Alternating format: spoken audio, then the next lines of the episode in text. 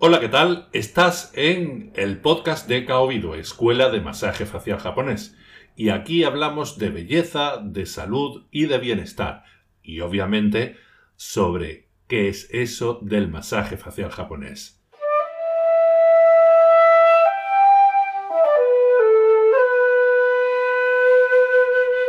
Muy buenos días, Bienvenidos a este programa número 4 en el que vamos a hablar sobre la relajación.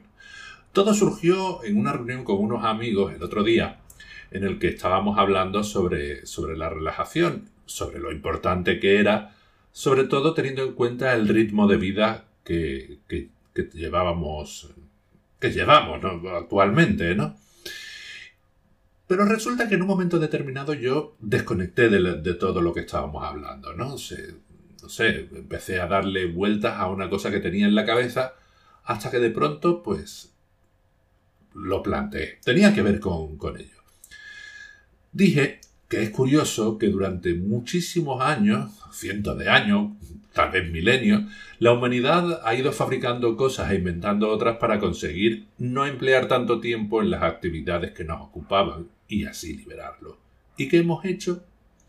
Al final lo que hemos hecho ha sido tomar todos los segundos, todos los minutos y todas las horas que se nos han ido liberando, liberando para al final ocuparlos con más actividades.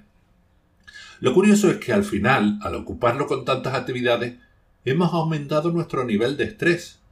Es curioso porque en un, en un inicio íbamos a, a ganar tiempo para dedicarlo a nosotros mismos, para vivir mejor, para... Y sin embargo, eso que el propósito era liberarnos, al final nos convierte un poco más en esclavos, quizás en esclavos de nosotros mismos, ¿no? Y bueno, yo el caso es que puse como ejemplo algo tan aparentemente tonto como lavar la ropa. A fin de cuentas, ¿qué hacemos hoy en día para lavar la ropa? Pues cuando tenemos suficiente ropa de color o, blanca o yo que sé, el tipo que, sea de, la ropa, cogemos todas, las metemos juntas en, un, en una máquina, le doy al botoncito, bueno, primero le pongo el detergente, el suavizante y toda esa historia, y ya me olvido hasta que tengo que tenderla. ¿Y qué es lo que ocurría antes? Pues resulta que prenda a prenda las tenía que lavar frotando contra una pila si no tenías incluso que ir al río a, lavarla. Vamos a ver, yo no digo que fuera mejor, pero sí digo que, que prácticamente cada cosa requería su tiempo y durante todo ese tiempo no había posibilidad de hacer otra cosa. Lo malo es que una vez liberado de esa carga, hemos ido ocupando ese tiempo libre de muchas otras ocupaciones.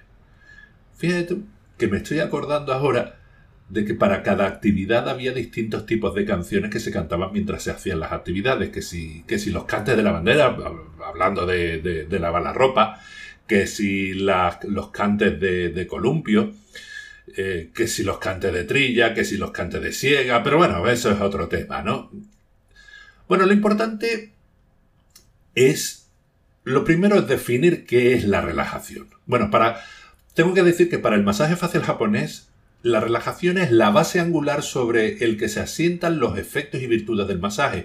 De hecho, si no se alcanza un cierto nivel de relajación, no habremos conseguido absolutamente nada. Al menos nada en cuanto a la filosofía del masaje. Pero claro, para alcanzar algo, tenemos que saber qué es ese algo. Digamos que desde un punto de vista ideal, la relajación es una disminución de la tensión tanto física como mental. tensión física y mental. ¿Y eso qué diablos es? Las palabras, bueno, ¿te acuerdas cuando en un episodio anterior dije que las palabras pueden describir cosas, pero no hacértelas sentir? Pues eso ocurre con las definiciones.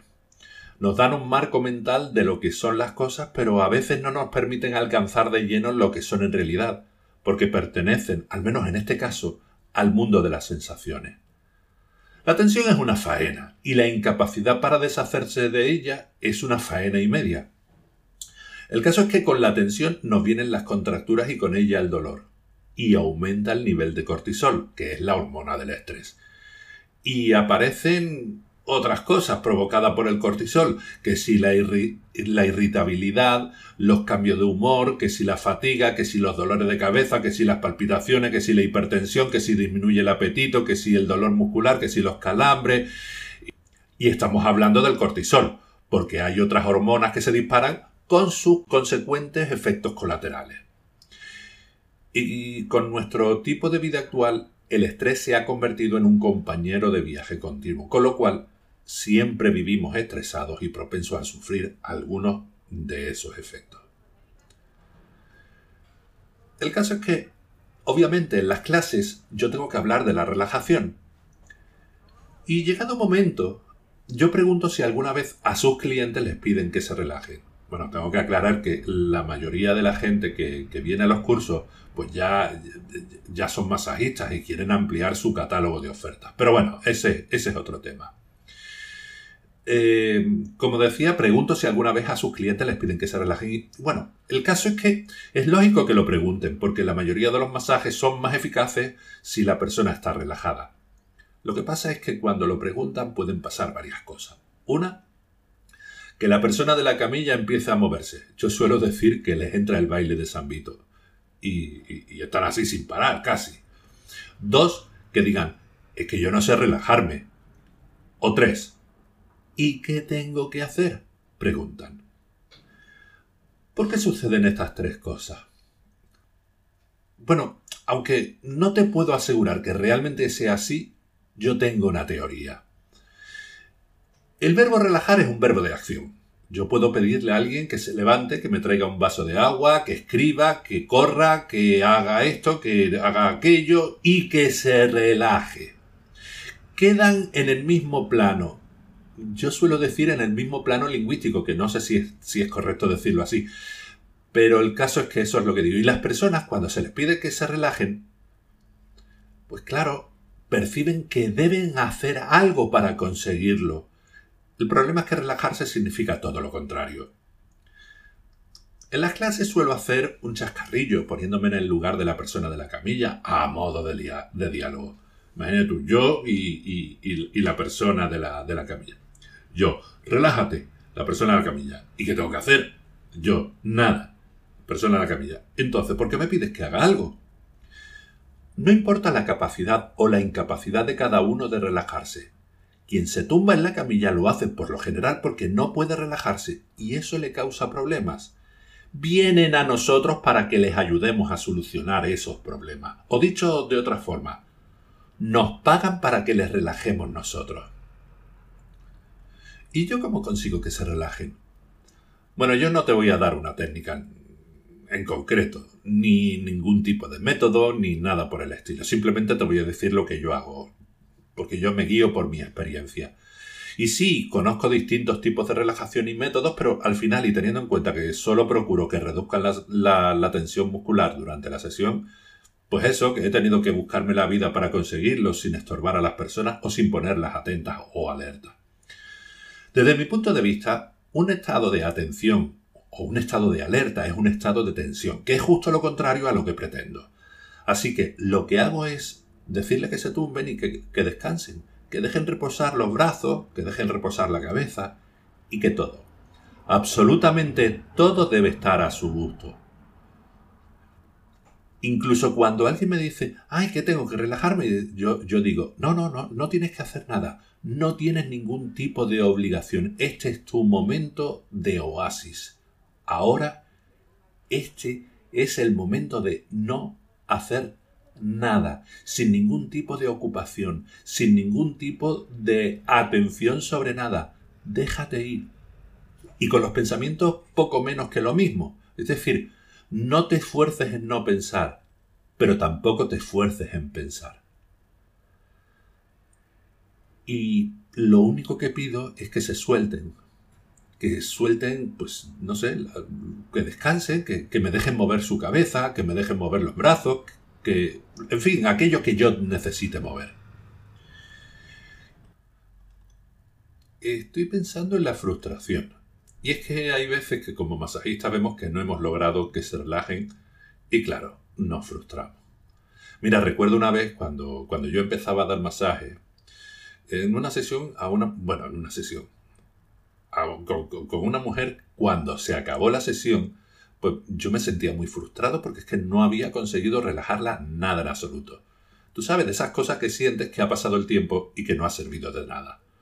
Pero cuando la mujer se levantaba y dice, ay chiquillo, pero, pero qué bien, qué relajación, pues imagínate mi perplejidad. ¿Qué es lo que había pasado? Muchas veces ocurre que medimos en función de nuestras experiencias, de nuestros gustos y nuestras opiniones, y me doy cuenta de que en esa situación estaba pasando eso. El caso es que yo tengo una capacidad muy buena de relajación. Y esa mujer se había relajado, no sé, tal vez la, la diez millonésima parte de lo que yo soy capaz. Y claro, para mí eso es inapreciable. Pero para esa mujer, esa relajación tan chiquita era todo un mundo y le hacía sentir de, maravilla. Y es que la relajación es una maravilla. Te hace sentir bien y a partir de ahí poco más se puede decir. Bueno, claro que se puede decir, pero para describir. Pero claro, en el mundo del masaje la clave está en sentir y describir sensaciones pues, pues tiene sus límites. Además, puede parecer que se está exagerando o mintiendo y encima las sensaciones son personales e intransferibles. Cada uno tiene la suya. En la lista que te di antes de los efectos del estrés, pues léela y dale la vuelta a cada cosa, de modo que ya tienes una buena lista de beneficios, solamente con la relajación. Ten en cuenta que por culpa de nuestro estilo de vida vivimos en un constante estrés. Pero a mí me gusta describirlo de otra manera. Y es que con todas las cosas que llevamos a cuesta es como si cargáramos con una mochila llena de piedras. Claro, es un problema para la espalda porque nos duele o nos molesta. Y además nos impide caminar bien o ir ligero. Y encima no me la puedo quitar ni de noche, con lo cual dormir sobre una mochila repleta de pedrusco es complicado, vamos, complicado, es una pesadilla. Ahora piensa en que te puedas quitar esa mochila. Qué libertad, ¿verdad? Pues esa es la libertad que te ofrecen los masajes y la libertad que tú como masajista puedes ofrecer. La relación entre el masaje facial japonés y la relajación es es un poco doble, ¿no? Para el masaje facial japonés la relajación es un medio, pero también un fin en sí mismo. Un medio para conseguir los efectos tanto terapéuticos como estéticos que persigue, pero un fin en sí mismo, porque la relajación es una terapia más o menos sencilla que nos hace la vida mucho más ligera y mucho más amable.